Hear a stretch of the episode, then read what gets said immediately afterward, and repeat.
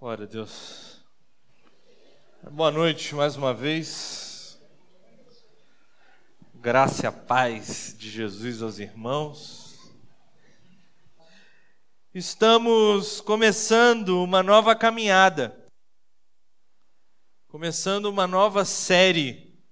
Na verdade, a gente está começando não apenas uma nova série, estamos começando um ano novo. Lembrando a você que essa série tem prazo indefinido. Eu não sei quando ela vai acabar. E se Deus quiser, a gente vai ficar algumas semanas falando sobre o vento vivo, o Espírito Santo de Deus. Ele que é a pessoa mais menos falada da Trindade a pessoa mais incompreendida da Trindade e a pessoa da Trindade que está mais perto de nós, por incrível que pareça. Então, já que é para começar, vamos começar pelo princípio. Abra sua Bíblia no livro de Gênesis, capítulo 1. Nós vamos ler os dois primeiros versículos. Gênesis, capítulo 1 os dois primeiros versículos. No princípio, Deus criou os céus e a terra. A terra era sem forma e vazia. Havia trevas sobre a face do abismo. E o Espírito de Deus se movia sobre as águas. Vamos orar mais uma vez. Pai, louvado seja o teu santo nome, muito obrigado. Obrigado pelo teu Espírito Santo, que nos inclina a tua palavra e nos inclina a Ele mesmo. Nós pedimos que o teu Espírito tenha liberdade na tua igreja. E pedimos que esse vento vivo sobre sobre nós, como soprou no início, como soprou na vida dos apóstolos, como soprou em Pentecoste e como vem soprando ao longo das eras, das gerações, dos anos, ao longo da vida de todos aqueles que vivem na sua criação. Louvado seja o teu nome, Deus, em nome de Jesus. Amém. Gente, é... poucas coisas me intrigam mais do que como o universo foi criado. E depois de um, um vídeo que eu assisti essa semana, acho que poucas coisas me intrigam tanto quanto como o universo acabará. Não sei se vocês sabem, mas a ciência possui uma série de teorias, pelo menos há uma muito conhecida de como as coisas se tornaram aquilo que nós vemos que elas são. No princípio de todas as coisas havia um conjunto ínfimo, ou melhor, ou menor, ou melhor havia um, um determinado volume extremamente denso de matéria. E num dado momento esse volume explodiu. E se eu não estou explicando bem, é mais ou menos isso. E se não for mais ou menos isso, você me perdoa. O fato é que o Big Bang fez com que essa quantidade pequeniníssima de em volume de matéria, mas enorme em densidade, se expandisse, dando origem ao universo conforme nós o conhecemos. No princípio, quando Deus criou os céus e a terra, Deus, com a Sua palavra, fez com que todas as coisas se tornassem. E a palavra de Deus é clara quando nos diz que há um princípio, há o início de todas as coisas. E depois que essa grande explosão aconteceu e o universo se deu, e nós que acreditamos não apenas na palavra de Deus, Mas no Deus revelado nessa palavra, é, nós acreditamos que esse Big Bang até se deu, mas quem acendeu o fósforo foi Deus. E o universo começou a se expandir, e alguns corpos celestes estão incandescentes, como as estrelas, e ele continua se expandindo e conforme eu aprendi essa semana, existe uma teoria que daqui a alguns anos, trilhões e trilhões e trilhões e muitos trilhões de trilhões de anos, o universo irá se resfriar e só haverão buracos negros que no dado momento também se consumirão. E um dos cientistas nesse vídeo que eu assisti, disse: o homem sempre se questionou se o universo acabaria em fogo ou gelo.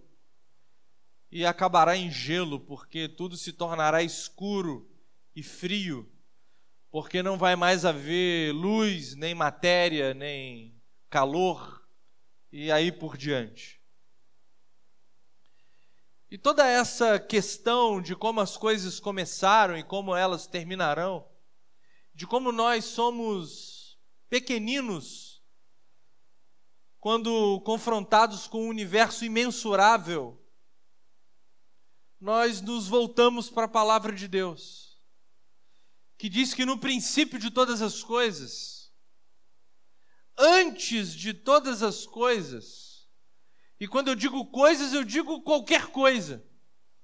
Antes dos planetas, das galáxias, antes do Big Bang, antes das moléculas de hidrogênio, antes de qualquer coisa que possa ser nominada, havia um Deus.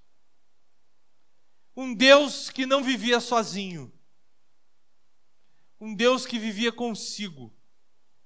E a palavra dele nos revela que esse Deus maravilhoso, inexplicável, imensurável, que não cabe na compreensão, que as sinapses nervosas do nosso cérebro não conseguem compreender, esse Deus, ele vive em comunidade, uma comunidade chamada Deus. E lá no Novo Testamento nós aprendemos que essa pequena comunidade, imensuravelmente pequena, é composta por um Deus que se revela em três pessoas diferentes: o Pai, o Filho e o Espírito Santo. São três pessoas completamente diferentes em personalidade. Personalidade não um jeito de ser, Personalidade no sentido de ele, eu sou uma pessoa, ela é outra pessoa. E embora o pai não seja o filho, eles são diferentes, embora o filho não seja o espírito, eles são diferentes, todos eles possuem a mesma essência. Não porque são formados do mesmo material, mas possuem o mesmo caráter. São todos o mesmo Deus, que de mãos dadas se tornam a comunidade da Trindade. Então, pense no Big Bang. Agora dê um passo para trás e pense antes do Big Bang. Quando só havia Deus e nada mais. A Bíblia fala que Deus começou a falar. Deus criou os céus e a terra com a sua palavra. Ele disse: haja luz e houve luz. Só que antes de Deus dizer qualquer coisa, havia caos. Caos. Havia trevas sobre trevas não havia nada além desse grande Deus. E tudo que havia além de Deus era escuridão e frio. Como os cientistas acham que o universo um dia vai acabar. E nessa treva sobre treva, sobre a face dessas águas, que não são águas, são trevas de trevas, caos de caos, porque a água ainda não havia sido criada. Deus no seu trono, falando, não fala sozinho. E quando Deus fala, haja luz, ele não fala e a luz aparece. Deus sentado no seu trono enxerga Deus dançando sobre a face das águas. E nós vamos aprender lá no Novo Testamento que esse Deus que fala é o Deus a quem Jesus chama de Pai. E nós vamos aprender também que quando esse Deus fala para criar, ele fala por intermédio do seu filho. É como se ele falasse e o filho reverberasse o som da sua voz. Então tudo que foi criado foi criado pelo Pai. Tendo o filho como eco eterno.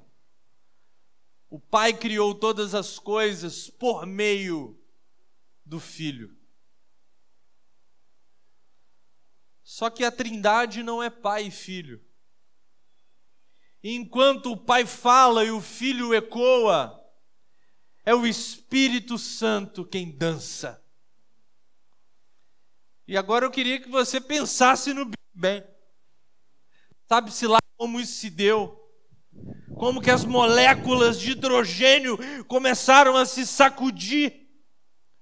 E as coisas começaram a se tornar cada vez mais quentes a ponto daquela pequena bola de massa se explodir, formando aquilo que nós chamamos de universo.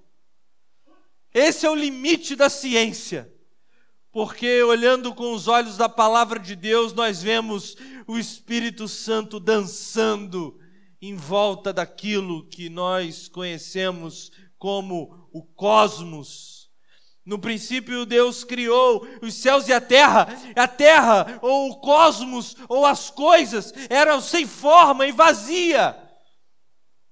E a escuridão cobria as águas profundas, e o Espírito de Deus se movia sobre a face das águas. É sobre esse Deus que hoje nós começamos a refletir o Espírito Santo, o maravilhoso Espírito que soprou vida em Adão, que soprou poder nos apóstolos, que soprou sobre a face das águas, fazendo que, com que o nada se tornasse tudo, e que nós tivéssemos condição de, com a vida que Ele nos deu, contemplássemos o que Ele criou. O Espírito Santo é a pessoa mais incompreendida da Trindade. Eu acho que o motivo para isso é simples, porque é difícil vê-lo como uma pessoa. Porque quando nós falamos de Deus, o Pai, nós pensamos no Pai. Quando nós falamos de Deus, o Filho, nós pensamos no filho. E no filho ainda fica bem mais fácil, porque na nossa cultura o filho tem cabelo grande, barba grande e trabalha com carpintaria. Mas o Espírito Santo, as, as, as pistas que a Bíblia dá sobre ele são nebulosas. Ele nos é apresentado por símbolos: uma pomba, uma língua, um óleo. A obra que ele faz em nós é eminentemente interior e mística. O que o Espírito Santo fez na sua vida? O que o Espírito Santo fez na sua vida é aquilo que está dentro de você. E o nome dele não parece nome de pessoa. Porque o nome do Espírito Santo em hebraico é Ruá. Em grego é pneuma. Em português é espírito, que vem do latim espíritos. E repare bem, todas essas quatro palavras são palavras onomatopeicas. São palavras que não, não nos dão pistas sobre quem ele é, mas nos dão pistas sobre como Deus quer que nós o enxergamos. Porque a mesma palavra hebraica e grega para espírito é a palavra para vento. E repare como os hebreus, com a sua língua linda, falam ruá, como o vento que sopra. Ou os gregos, com a sua língua elaborada, dizem pneuma, como o vento que vai. Mas o Espírito Santo, ele é uma pessoa, e a Bíblia deixa isso claro. Por isso o nome dessa série não é vento, é vento vivo. É um vento com personalidade, é um vento com caráter, é um vento com vontade. O Espírito Santo não é simplesmente um poder, uma força, ou para usar uma palavra que está na moda, é uma energia. O Espírito Santo é uma pessoa. Ninguém é batizado em nome do Pai, do Filho e do poder. Ninguém é batizado em nome do Pai, do Filho e da energia positiva. Você é batizado em nome do Pai, em nome do Filho e em nome do Espírito Santo. Porque ele tem vontade e personalidade. Na Bíblia, o autor sagrado nos conta que o Espírito Santo se entristece. E não há nada mais pessoal do que a tristeza. Não há nada mais pessoal do que os sentimentos que removem as nossas entranhas. Então, esse vento vivo não é simplesmente algo que a gente sopra sobre alguém, mas é algo que sopra de acordo com a própria vontade do sopro. E esse sopro santo, esse vento dançante, esse vento que se move com fúria sobre a face das águas, ele executa o que o Pai declara por meio do Filho. Então, quem é o Espírito Santo? O Espírito Santo é o executor da vontade de Deus. O Espírito Santo é quem faz as coisas acontecerem a partir da vontade de Deus o Pai. Ele é a força formadora e preenchedora de plenitude e sentido. É o Espírito Santo quem faz com que as coisas aconteçam e não apenas aconteçam, ele faz com que as coisas aconteçam com um destino, aconteçam para alguma coisa. O Espírito Santo não apenas cria, ele cria e dá vazão, ele cria e aponta caminho, ele cria e confere potência de movimentar-se. É por isso que você pode olhar lá na sua Bíblia, uma das coisas que as pessoas menos compreendem é que Jesus falou assim: Olha, eu preciso ir embora, porque se eu não for embora, o Espírito Santo vai vir. Eu tenho que ir embora para eu enviar o Consolador para vocês. Eu preciso ir embora para que o Espírito Santo venha e esteja com vocês. Porque Jesus veio à terra para morrer na cruz por nós a fim de que o Espírito Santo viesse e colocasse a igreja em movimento. A fim de que o Espírito Santo viesse e fizesse num pequeno grupo de homens e mulheres irrelevantes para qualquer história de qualquer lugar para que o Espírito Santo, o Espírito Santo pegasse esse pequeno grupo de pessoas e os fizesse explodir, dando vida à igreja e ao reino de Deus na terra. Enquanto Jesus estava sobre a terra, meus irmãos, o Espírito Santo passeava sobre a face das águas, a fim de que no momento certo, Cristo voltando para o Pai, ele ouvisse do próprio Cristo: desça e faça acontecer. Chegou a sua vez. O Espírito Santo precisava vir para a igreja começar. Da mesma maneira que o Espírito Santo precisava vir para que o universo começasse. Da mesma maneira que o Espírito Santo precisasse vir, precisava vir para que Adão tivesse vida. Da mesma maneira que o Espírito Santo é, tinha que ser soprado para que tudo aquilo que existe e pode ser contemplado existisse para a nossa contemplação. Em tudo que o Espírito Santo faz, ele faz a partir da palavra do Pai, porque ele, o Filho e o Pai são um. Ele, o Filho e o Pai dançam eternamente a dança da Trindade, possuem a mesma essência e são o mesmíssimo Deus. O Espírito Santo tudo faz, revelando o caráter de Deus. Que significa que tudo aquilo que o Espírito Santo faz é bom porque Deus é bom. Tudo aquilo que o Espírito Santo faz é bonito porque Deus é belo.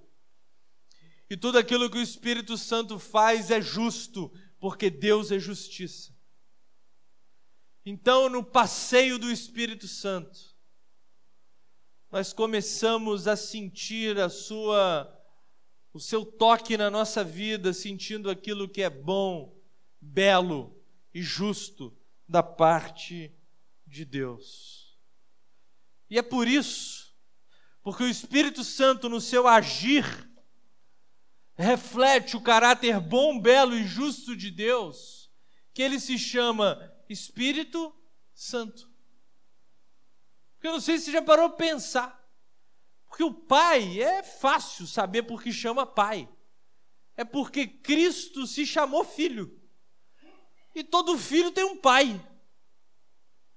Agora, Espírito Santo e o Espírito Santo se chama Espírito Santo porque ruá, ou pneuma, ou espíritos, é vento. E vento é dinâmica. E dinâmica é Deus em ação. Por que, que a pessoa da Trindade chama-se Espírito? Porque Ele é o Deus em movimento. Ele é o Deus em fúria dançante sobre a face das águas. Ele é ruá.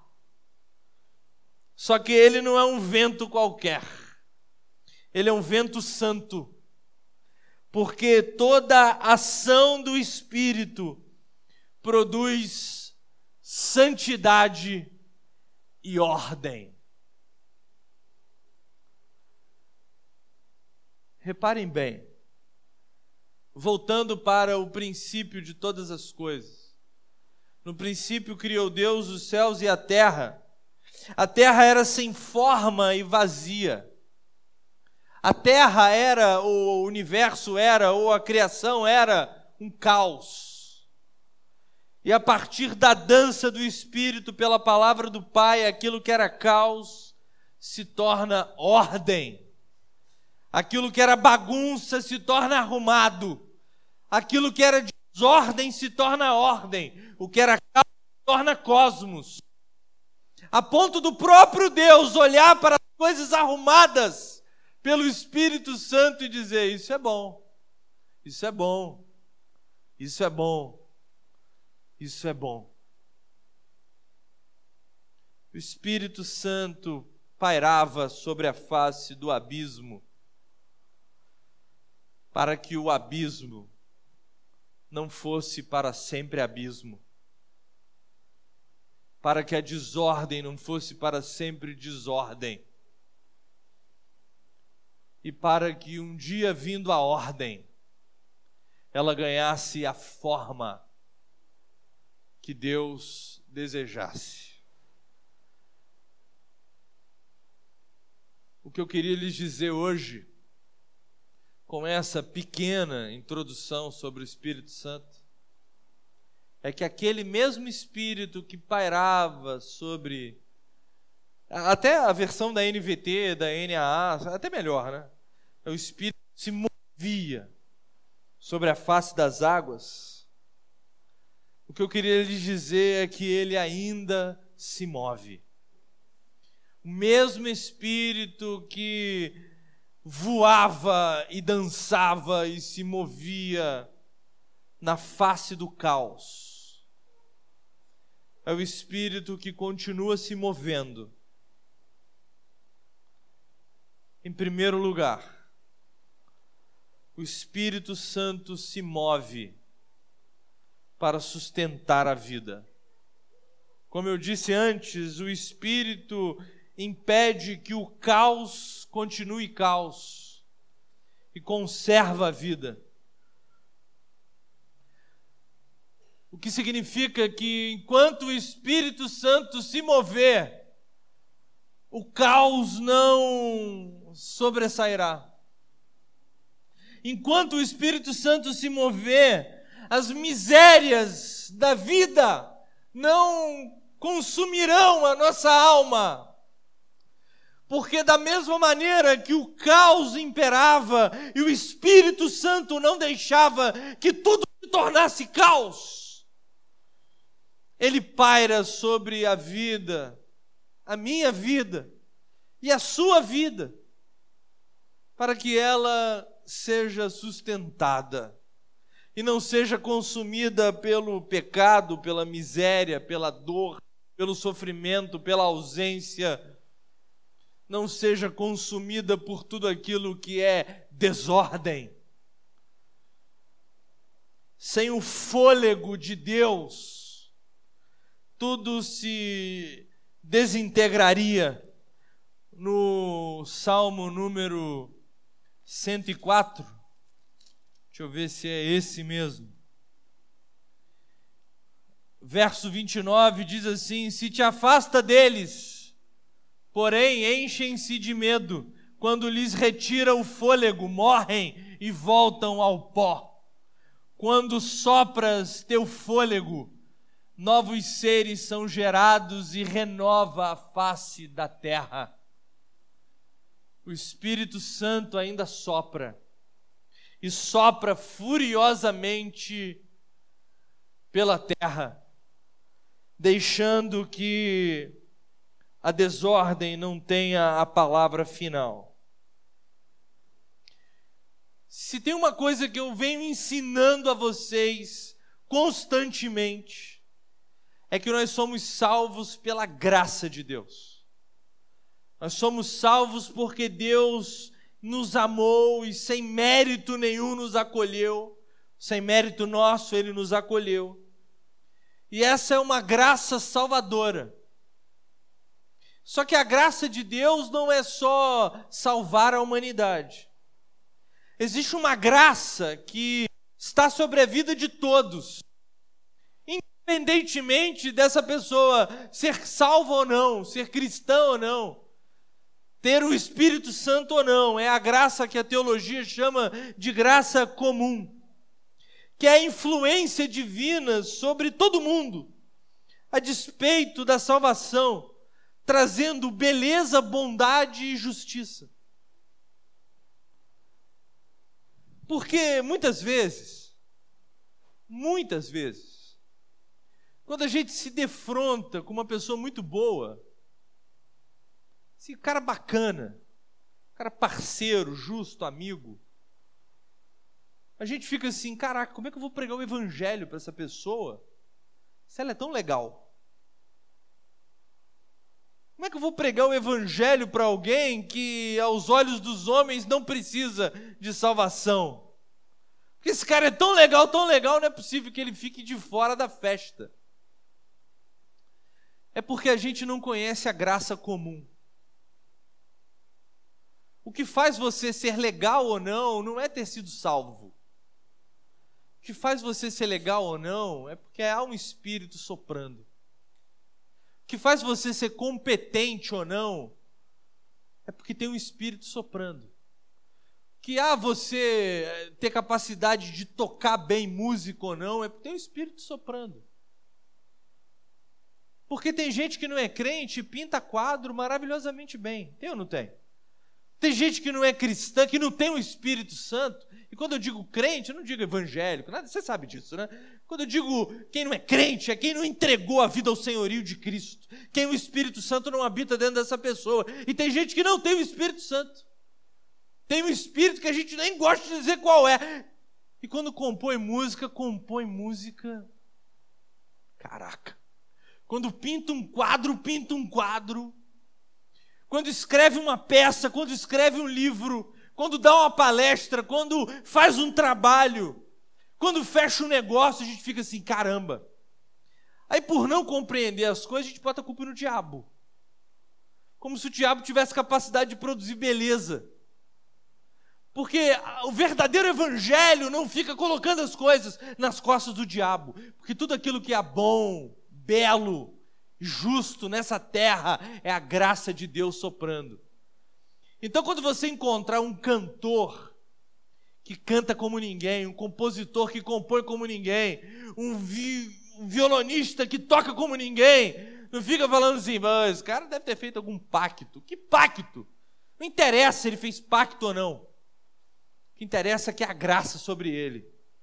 E o que você precisa falar para ele é o seguinte, cara, você toca bem. Rapaz, seu livro é bom. Suas ideias são boas. A aula que você dá é maravilhosa. A maneira como você conduz sua profissão é excelente. Mas eu preciso te dizer uma coisa. Eu sei que você estudou, eu sei que você é competente. Mas isso é o sopro de Deus. Isso é a graça que soprada sobre você faz de você a pessoa que você é. Repare que se a gente crê assim, acaba o problema do cara bonzinho. Aí dá para evangelizar todo mundo, que quando o cara for bonzinho, você chama ele e fala assim, amigo, você é bonzinho, não é? É, um cara bacana, luta por justiça, defende os oprimidos, os pobres, tudo isso é ótimo. Mas não é você, é Deus. Não é porque você treinou violão 20 horas por dia, é a graça sobre você. Não é porque você é mais inteligente do que a média, é a graça. Não é porque você tem sensibilidade artística, é a graça.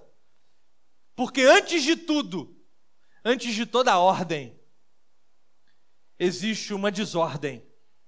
E sobre toda desordem, há um espírito que ainda paira sobre a face das águas. Se você acreditar nisso, você resolve o problema da soberba na sua vida. Se você acreditar nisso, Todo negócio feito é um negócio para a glória de Deus. Toda música tocada é uma, é uma música para a glória de Deus. Toda vida vivida é uma vida para a glória de Deus. E se você acreditar nisso mesmo, toda vida conhecida por você é alvo da pregação do Evangelho de Cristo. As pessoas não vão para o céu porque elas são legais, eu já disse isso para vocês elas vão para o céu porque a graça as atinge. E essa graça que as atinge especialmente, de uma forma maravilhosamente especial, atinge de uma forma ordinária o mundo inteiro, o universo inteiro. A física tem uma explicação, boa explicação. Como é que o, planeta Terra gira em torno do Sol? Você vê, Einstein explicou isso, explicou, estava certo. A, a biologia tem boas explicações de como o sangue coagula. Não, tem um negócio que se conecta no outro e tal. Só que nós não estamos olhando para isso. O sangue coagula, porque a graça de Deus sopra na terra o planeta Terra gira em torno do Sol, porque a graça de Deus sopra na Terra. E se algum dia, como eu disse antes, o universo se expandir e se esfriar até que acabe, é porque a graça de Deus sopra na terra. Então a primeira coisa que Deus faz é sustenta a vida. Isso nos leva a uma primeira pergunta: O que há na sua vida para Deus sustentar? que há na sua vida para Deus tocar, a fim de que a sua vida não seja consumida pela desordem? Quais são as suas desordens? Quais são os seus caos?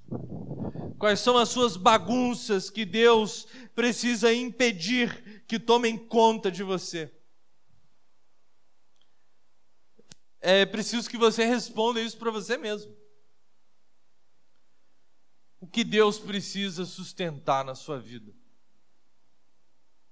Segundo lugar, o Espírito Santo ainda paira sobre a face das águas, porque ele dá forma aquilo que não tem forma. Ele torna real aquilo que é apenas uma ideia ele extrapola hipóteses e traz ao mundo real aquilo que estava apenas no coração de Deus. É quando Deus fala, haja luz, o Espírito Santo, dançando sobre a face das águas, acende a vida. É quando Deus fala que haja água, é o Espírito Santo dançando sobre a face das águas, que faz as águas se tornarem verdade. É quando Deus fala que o Espírito Santo faz, e quando o Espírito Santo faz, as coisas tomam forma. Você reparou no negócio assim, quando a gente está fazendo um negócio? Não, é preciso que isso tome forma antes. E é exatamente disso que eu estou falando. É preciso que coisas na nossa vida se tornem verdade e realidade. Todos nós temos sonhos, desejos, vontades. Todos nós clamamos a Deus por alguma coisa. Todos nós desejamos que alguma coisa se torne verdade palpável. Nós queremos a conversão de um filho, nós queremos a porta de um emprego, nós queremos uma vida mais tranquila, nós queremos um salário melhor, nós queremos paz no casamento, nós queremos um casamento, nós queremos uma casa abençoada, nós queremos uma vida. E eu queria lhe dizer que o Espírito Santo paira sobre a face desse caos. E que você tem o direito de se relacionar com Ele, porque Ele é uma pessoa. E se tem alguém nesse universo capaz de tornar coisas que não existem em coisas que existem, esse alguém é o Espírito Santo de Deus. E nós temos o direito de ir até Ele e falar com Ele. E clamar a Ele, e ver Ele mesmo, e não nós, Ele, fazendo se tornar realidade aquilo que para nós é um mero sonho, ou fazendo com que a gente esqueça algo, porque isso criaria uma desordem ainda maior. O Espírito Santo dá forma à vontade de Deus. E não apenas a vontade de Deus antes do Big Bang, o Espírito Santo dá forma à vontade que Deus tem para a sua vida, para a vida da sua família, para a sua história, para a vida do país, do planeta, para qualquer coisa. Então, em primeiro lugar, o Espírito Santo sustenta, impede que o caos tome forma. E, em segundo lugar, o Espírito Santo dá forma àquilo que é vontade de Deus. Em terceiro e último lugar, o Espírito Santo qualifica. Ele dá qualidade àquilo que ele forma. E uma coisa é uma cadeira. Outra coisa é essa cadeira. Uma coisa é um carro. Outra coisa é aquele carro. E quando o Espírito Santo dá forma às coisas, ele a qualifica. Em outras palavras, a tudo aquilo que o Espírito Santo torna real, ele confere um sentido, ele dá um destino e inspira. Eu gostaria de dizer uma coisa, coisa que eu já tenho dito e gosto de repetir. Tudo aquilo que Deus criou, tudo aquilo que pode ser contemplado por qualquer um dos nossos sentidos, e aquilo que os nossos sentidos não contemplam, mas nosso espírito se inclina, tudo que há nesse mundo, no mundo vindouro, e nesse universo ou qualquer outro universo, tudo aquilo que vem de Deus, existe para o culto a Deus. E essa é a definição de sagrado e profano. Sagrado não é música que é religiosa. É música que não é religiosa, não é sagrada, é profano. Não é isso. Sagrado e profano podem ser conhecidos porque profano é aquilo que não serve para cultuar a Deus. Tem muita pintura sagrada. Tem muita vigília de oração profana.